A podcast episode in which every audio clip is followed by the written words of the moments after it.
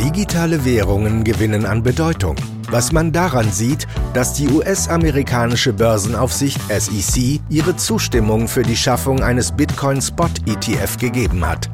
Was dieser Durchbruch für Kryptowährungen insgesamt bedeutet und welche Perspektiven dezentrale Finanzsysteme generell haben, darüber diskutieren der Kryptoexperte Chris Syring und der Chefvolkswirt der Hamburg Commercial Bank Dr. Cyrus de la Rubia mit Thomas Schwitala. In der Welt des modernen Geldes hat das Jahr gut begonnen. Nach langem Zögern hat die US-amerikanische Börsenaufsicht SEC ihre Zustimmung für die Schaffung eines Bitcoin-ETF gegeben. Damit können nun auch Kleinanleger einfach in die Kryptowährung investieren. Man könnte sagen, der Bitcoin, der im Vorfeld der Zulassung bereits deutlich über 40.000 US-Dollar gestiegen war, hat seinen Fuß nun noch etwas fester in der Tür der Finanzwelt. Was das für Kryptowährung insgesamt bedeutet und natürlich vieles mehr, diskutiere ich mit unseren beiden Krypto-Experten Chris Syring und unserem Chefvolkswirt Dr. Cyrus de la Rubia. Meine Herren, was bedeutet die lang erwartete Zulassung? Ja, also vielleicht eine Sache noch kurz richtigstellen. Im Bitcoin-ETF gab es durchaus vorher schon. Die Besonderheit ist jetzt, dass äh, es ein ETF ist auf tatsächliche Bitcoin. Das andere waren ja praktisch über Hilfskonstruktionen. Genau, das andere war in äh, Investment in Bitcoin Futures, also in Bitcoin Terminkontrakte. Und die haben den Nachteil, dass Terminkontrakte, das sagt schon das Wort, laufen eben nur bis zu einem bestimmten Termin. Und wenn ich aber über mehrere Jahre in Bitcoin investiert sein will als Anleger und diesen ETF habe, der auf Terminkontrakte basiert, dann müssen diese Terminkontrakte immer wieder, man sagt, gerollt werden. Und bei diesem Wechsel von einem Terminkontrakt zum nächsten kann es durchaus zu Schwankungen kommen im, im Kurs, die gar nicht durch den Bitcoin-Kurs selber, sondern durch dieses Finanzkonstrukt bedingt sind. Aber das ist ja zum Glück vorbei. Genau, und das ist jetzt vorbei und das ist ein, tatsächlich ein großer Schritt. Das ist dann wesentlich einfacher strukturiert, so ein, so ein ETF. Und das ist tatsächlich, ähm, dadurch, dass es von der SEC jetzt endlich auch genehmigt wurde, auch ein Signal, dass man zwar widerwillig, die SEC ist immer noch sehr skeptisch, was ähm, Bitcoin angeht und Kryptowährung insgesamt angeht, aber dennoch signalisiert es eine etwas größere Offenheit gegenüber dieser Technologie und gegenüber Bitcoin und Ether und so weiter. Aber ist das sowas wie der TÜV-Siegel oder, oder einfach eine Notwendigkeit, wo Sie gesagt haben, wir können jetzt gar nicht mehr anders, weil der Druck der Märkte vielleicht auch so groß ist? Ja, der Druck der Märkte war groß, vor allem aber auch der Druck der Gerichte. Denn ähm, die SEC hatte vorher die Zulassung verhindert und verboten, aber keine richtige Begründung gehabt, warum sie Termin-ETFs äh, zulässt, aber Spot-ETFs, also die auf den, in den tatsächlichen Bitcoin investieren, nicht zulässt. Da gab es auch keine vernünftige Begründung und insofern ähm, ist das auch eine gewisse Niederlage für, den, für die SEC. Ähm, aber meines Erachtens eben auch ein, ein weiterer Schritt in Richtung einer breiteren Etablierung äh, der Kryptowelt in die normale, traditionelle Finanzwelt. Und wird der Bitcoin-Kurs davon jetzt weiter gestützt? Was glaubt ihr, Chris? Auf jeden Fall langfristig, davon gehe ich aus. Also man hat jetzt kurzfristig ähm, leichtes Abflachen gesehen. Die Kursbewegung ging jetzt leicht zurück in den letzten Tagen, aber. Gut, aber das ist die alte Geschichte, ne? Genau. Buy, buy the rumor, sell the fact. Genau so ist es. Also ich glaube, die, die Analysten sind sich einig, dass es langfristig einen positiven Effekt haben wird. Und bis eben auch die, ähm, ja, sag ich mal, die Gesamtzahl der Investoren überhaupt ähm, in diese Asset-Klasse noch eingestiegen ist. Und ähm, von daher sind sich, glaube ich, die meisten einig, dass es langfristig einen positiven Effekt haben wird. Siehst du es genauso, Cyrus? Ja, also ähm, das erweitert den Zugang von Investoren zu äh, diesem ähm, Investment. Mehr Investoren als zuvor werden sich überlegen, dass sie es ihrem Portfolio beimischen. Ähm, und man muss einfach feststellen, äh, dass äh, dadurch, dass es jetzt auch nochmal in den Medien auch stark äh, thematisiert wird, kommt das Thema auch bei immer mehr Menschen an und ähm, gewinnt auch eine gewisse Seriosität, wenn man so will. sodass viele, die sich vielleicht bisher gescheut haben, äh, darüber nachzudenken, jetzt sagen, nö, jetzt tue ich doch mal zwei Prozent in mein Portfolio mit rein.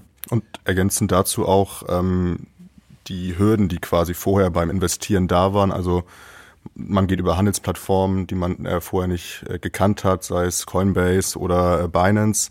Die werden jetzt quasi abgeschafft und man kann es äh, jetzt in Amerika als Beispiel über seinen bekannten Broker ganz einfach in diese Assetklasse investieren, ohne eben ähm, ja, technische Hürden. Also auch, ähm, man kann doch direkt in Bitcoin ganz einfach über den normalen Broker oder nur in das ETF?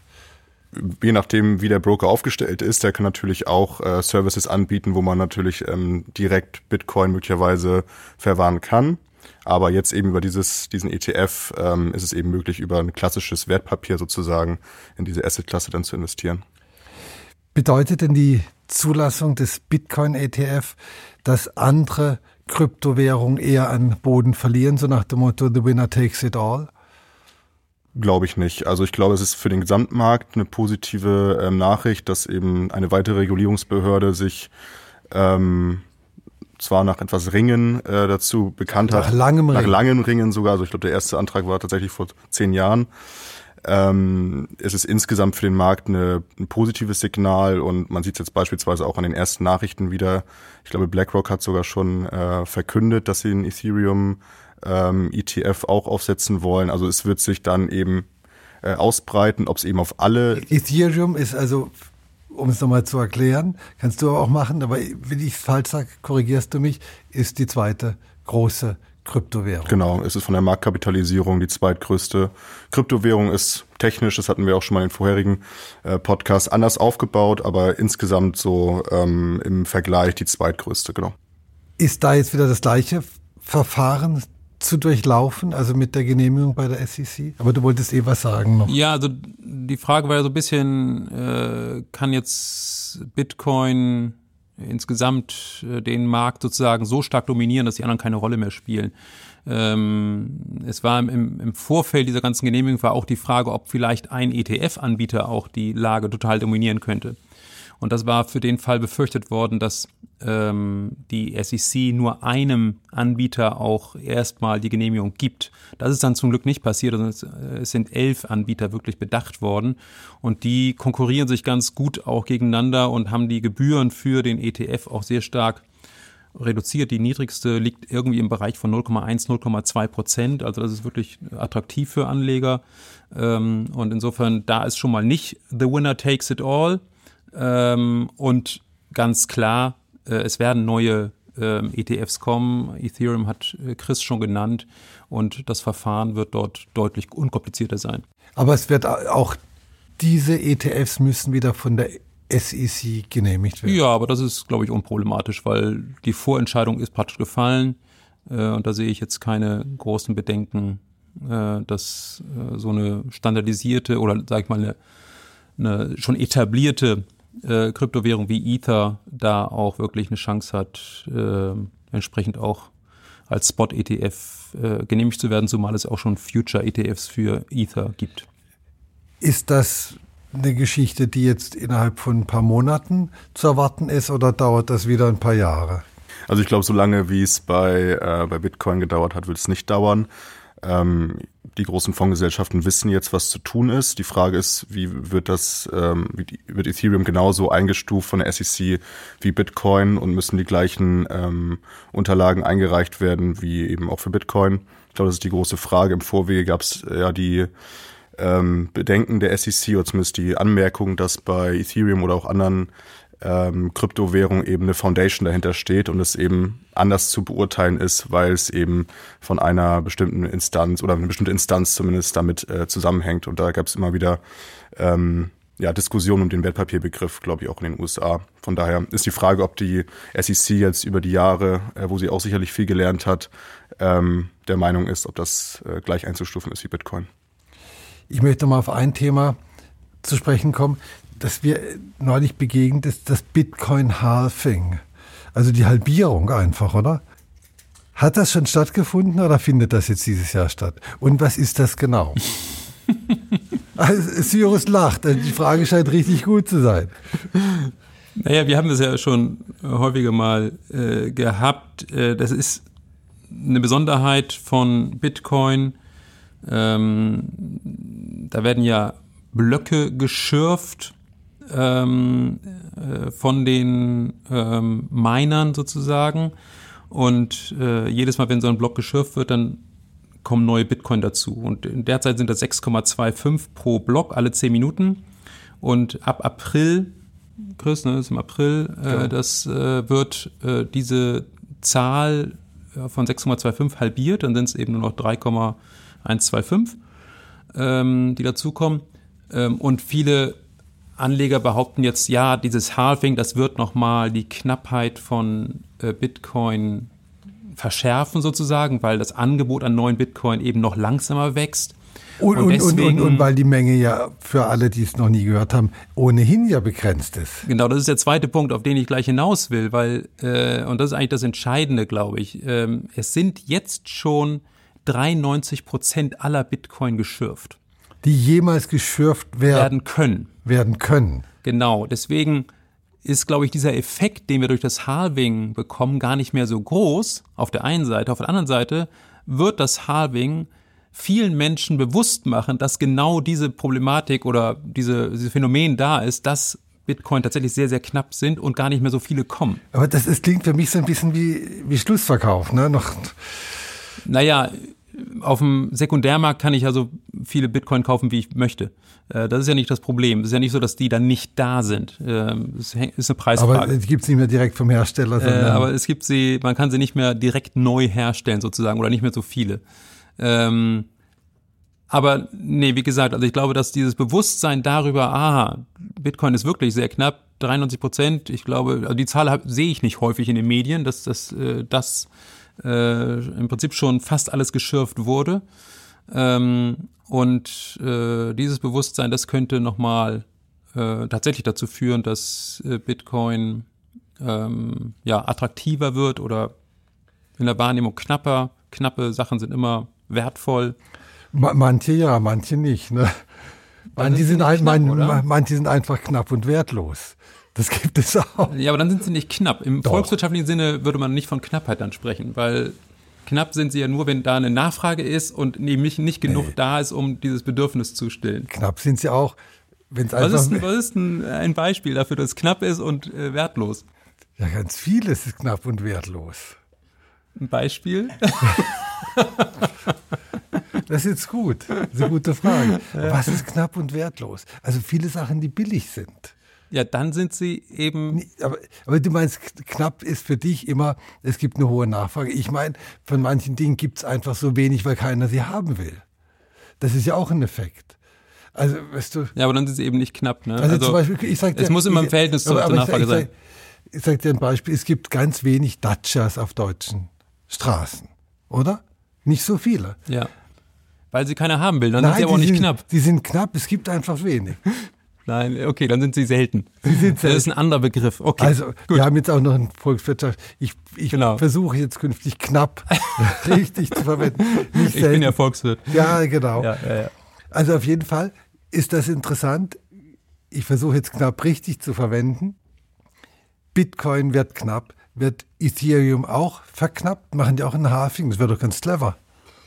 Nee, machen sie nicht, weil. Ähm, die gibt, da gibt es zu viel, wie man haben will. Da gibt's gibt's auch eine begrenzte Menge, aber das äh, Prozedere, also die Technologie dahinter, ähm, ist erstmal ein anderes und ähm, ich weiß jetzt nicht genau, wie die Verknappung da läuft, Cyrus, äh, unterstützt mich da gleich gerne. Aber prinzipiell ist es, ähm, ich glaube, im längeren Zeitraum noch als bei Bitcoin zumindest die neu geschürften. Das ist eben der Unterschied, dass du bei ähm, Proof of Work, eben was bei Bitcoin äh, zutrifft als ähm, Underlying ähm, Technology, sag ich mal, und bei dem ähm, bei Ethereum eben Proof of Stake. Das heißt, der ähm, äh, Konsensmechanismus, der dahinter steht, ist ein anderer. Und ähm, dementsprechend ähm, gibt es zwar mit Proof of Stake auch genauso Rewards, also eben diese äh, neu geschürften, wie es eben bei Bitcoin ist, ähm, Kryptowährung. Ähm, bei Ethereum ist das, meine ich, äh, wie gesagt, ein längerer Zeitraum, weiß ich jetzt aber gar nicht genau. Ich kann es dir im Detail auch nicht tatsächlich auseinandersetzen, aber es, äh, es ist so gewesen, dass mit der äh, mit der Umstellung von Proof of Work auf Proof of Stake tatsächlich auch der Schritt unternommen wurde, ähm, die Menge an Bit an Ethereum nicht mehr so stark steigen zu lassen. Und ähm, weil man auch, glaube ich, diesen Wettbewerbs, in Anführungsstrichen Wettbewerbsvorteil von Bitcoin gesehen hat und äh, Ethereum dadurch auch attraktiver machen wollte. Jetzt wechseln wir mal kurz den Blickwinkel. Bitcoin und auch Ethereum, das sind Teile eines Bereichs, der auch Decentralized Finance oder DeFi genannt wird. Cyrus, und du hast jetzt eine Studie genau zu DeFi verfasst und untersucht, inwieweit diese Decentralized Finance Strukturen traditionellen Banken gefährlich werden kann. Oder beziehungsweise was diese, diese eben nicht zentralisierten Einheiten für den Finanzmarkt überhaupt bedeuten. Was ist dabei rausgekommen? Was sind deine Erkenntnisse? Ja, ist gut, dass du auf das Thema kommst. Ich habe diese Studie zusammen mit dem Technologieprovider Bitbond ähm, gemacht und, und vor kurzem, vor wenigen Wochen veröffentlicht. Und ähm, vielleicht ist es ganz gut, nochmal kurz zu erklären, was DeFi genau ist. Also DeFi steht für Decentralized Finance und äh, da geht es letztendlich darum, dass Geschäftsmodelle aus der Finanzwelt insbesondere auf der Blockchain programmiert werden und man dann als Nutzer diese äh, Programme, wenn man so will, diese Smart Contracts ansteuern kann und äh, man dann beispielsweise da Kryptowährung anlegen kann. Man kann einen Kryptokredit nehmen, man kann mit Kryptowährung handeln wie an der Börse ähm, und das alles eben ohne, ohne ein Intermediär. Aber gilt das nur für Kryptowährung oder kann ich auch ganz normal mit Euro und Dollar da handeln und ohne Intermediär?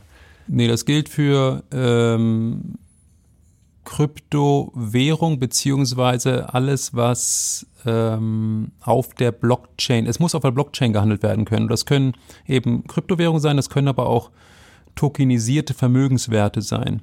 Und das könnte das auch, wenn er denn kommt, der digitale Zentralbank Euro sein?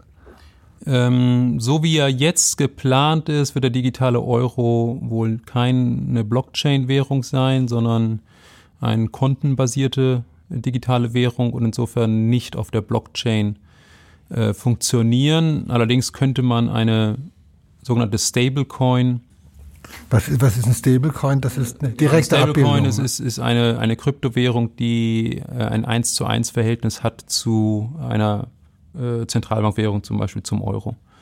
Und dann könnte man das auf der, auf der Blockchain auch, auch handeln, beziehungsweise über die Smart Contracts auch. Gibt es denn noch andere zentrale Anwendungen oder was, was wären so ganz wichtige Punkte von DeFi-Strukturen? Was, was können die? Was, was, also wir haben, wir haben ja, Banken, wir haben eine Fallstudie gemacht in, diese, in dieser Decentralized Finance Studie äh, und zwar über den ähm, über die DeFi Compound und Compound bietet an, dass man dort Geld anlegen kann, also Kryptogeld also anlegen Compound kann. ist so eine DeFi-Struktur. Genau, De äh, Compound ist eine der ja so eine der Pioniere, sag ich mal, im, im Bereich von Decentralized Finance. Ähm, und ähm, man kann Kryptogeld anlegen, man kann Kryptogeld äh, als Kredit aufnehmen. Äh, auf der einen Seite kriegt man Zinsen, äh, auf der anderen Seite zahlt man Zinsen. Und äh, das läuft tatsächlich alles über ein Protokoll. Ähm, es ist eine ziemlich aufwendige Programmierung, die da durchgeführt wird. Das ist eben nicht nur ein Smart Contract. Im Prinzip sind das sehr viele Smart Contracts, die alle zusammenwirken. Und ähm, ich habe da, ja, wie gesagt, mit Bitbond da auch dran gesessen und, und äh, festgestellt, das ist wirklich eine sehr, sehr komplexe Angelegenheit. Und eine der Erkenntnisse der Studie ist eben auch, ähm, das ist bisher noch nicht wirklich so, dass das für den normalen Nutzer ähm, besonders leicht zugänglich ist einfach noch wäre. Zu kompliziert. Es ist noch sehr komplex, sehr kompliziert. Äh, jemand, der technikaffin ist, kann das durchaus machen. Also ich selbst habe auch, obwohl ich nicht technikaffin bin, aber mit Hilfe ähm, habe ich durchaus äh, da auch äh, so eine kleine Transaktion gemacht. Ähm, aber da eben auch festgestellt, okay, wenn das jetzt jemand macht, der dazu gar keinen Zugang hat, äh, das, das macht er nicht. Ist ja? das für, für dich äh, Chris, du bist ja, kann ich schon fast sagen, zumindest eine andere Generation als ich.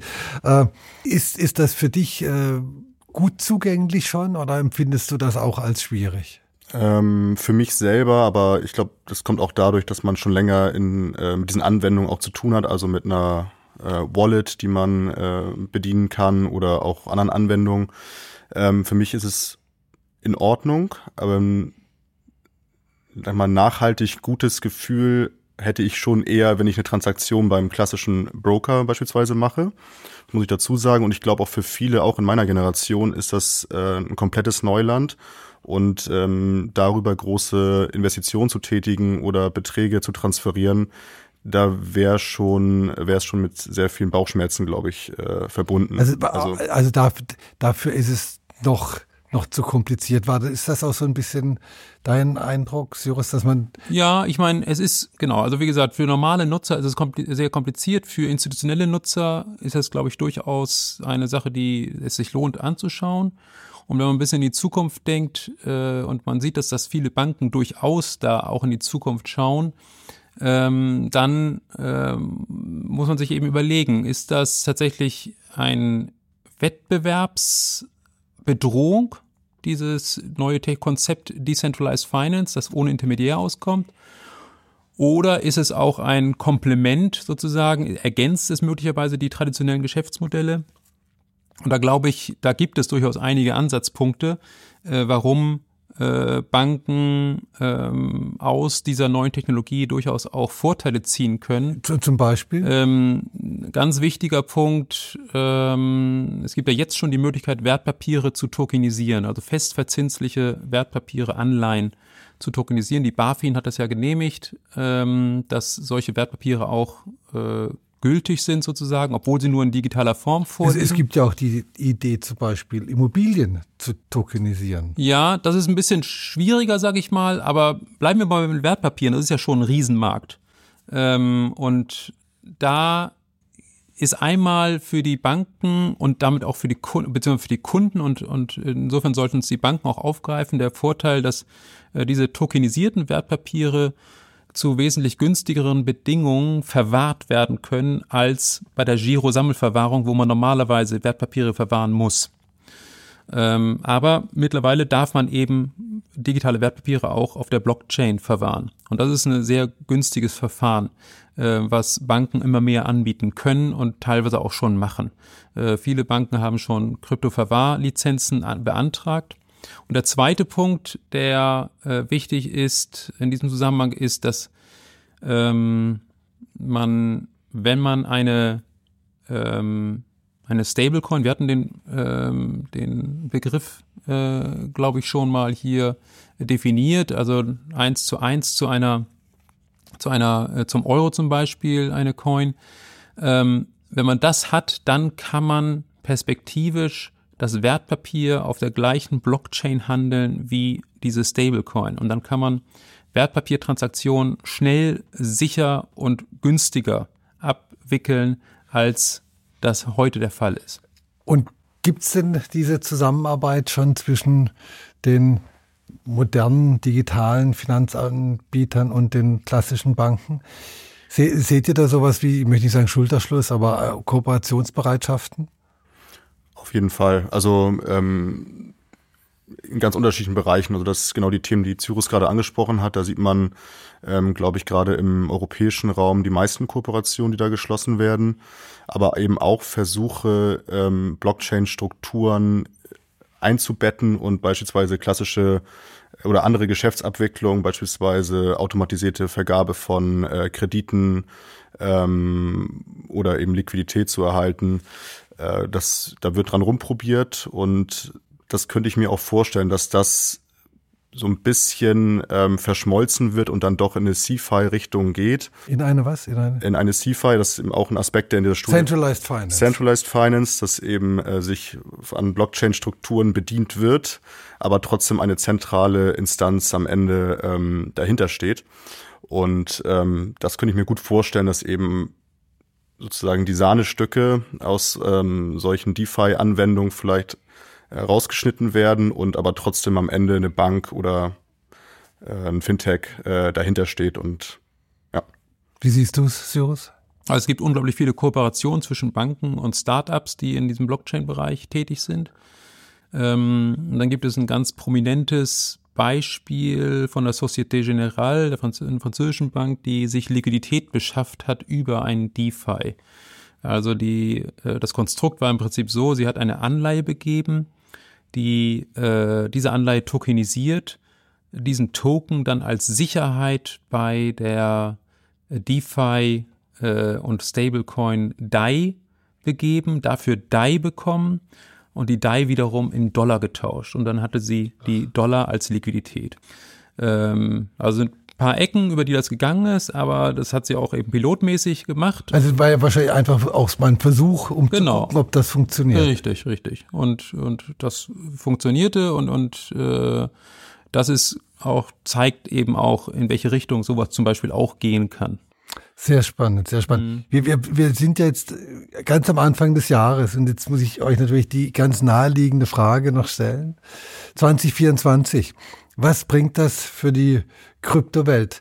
Habt ihr irgendwelche äh, Ideen oder glaubt ihr, dass sich irgendwelche Projekte realisieren, die die Welt der digitalen Assets nochmal stark verändern wird? Wer mag anfangen? Ich kann anfangen. Also ich habe den Eindruck, dass tatsächlich Bewegung in den äh, Kryptomarkt, aber vor allem auch in den DeFi-Markt kommt, dass äh, diese Kooperation zwischen Banken und äh, Startups, die mit Blockchain zu tun haben, dass das zunimmt, dass Banken sich immer mehr Gedanken machen darüber.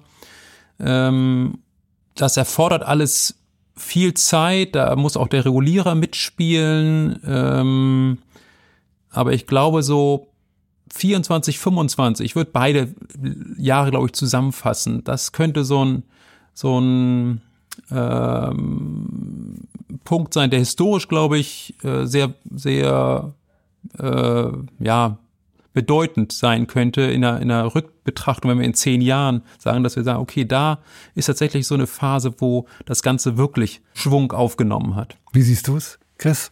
Also ich, ähm, ich habe für die, für die nächsten Jahre eine, eine Sorge, die man auch in den letzten ähm, Jahren auch immer wieder gesehen hat, immer wenn eben solche Nachrichten kamen und sich die der Bitcoin ähm, innerhalb kürzester Zeit eben der Kurs wieder angestiegen ist, dass eben auch viele Menschen ähm, der Herde, sage ich mal, folgen und in diese Asset-Klasse wieder reingehen, ohne ähm, man spricht oftmals vom dummen Geld, weil man eben sozusagen ähm, ja einer, einer Masse folgt und dass es eben dann wieder zu schnell geht und vielleicht auch wieder zu Verwerfung kommt und dadurch der Markt langfristig ähm, oder na, kurzfristig gestört wird, langfristig glaube ich nicht. Ich glaube, wir haben jetzt eine, eine gute Entwicklung auch regulatorisch gesehen und eben in den nächsten Jahren ähm, stimme ich Cyrus äh, auf jeden Fall zu, dass wir gerade auch in diesem gesamten Bereich Wertpapierabwicklung, ähm, Emission, wenn es eben auch weiterhin äh, die regulatorische Grundlage dafür gibt und das sieht ja äh, stark danach aus, dass wir da auf einem sehr guten Weg sind und insgesamt für den Kryptomarkt, so wie es jetzt läuft und wenn es eben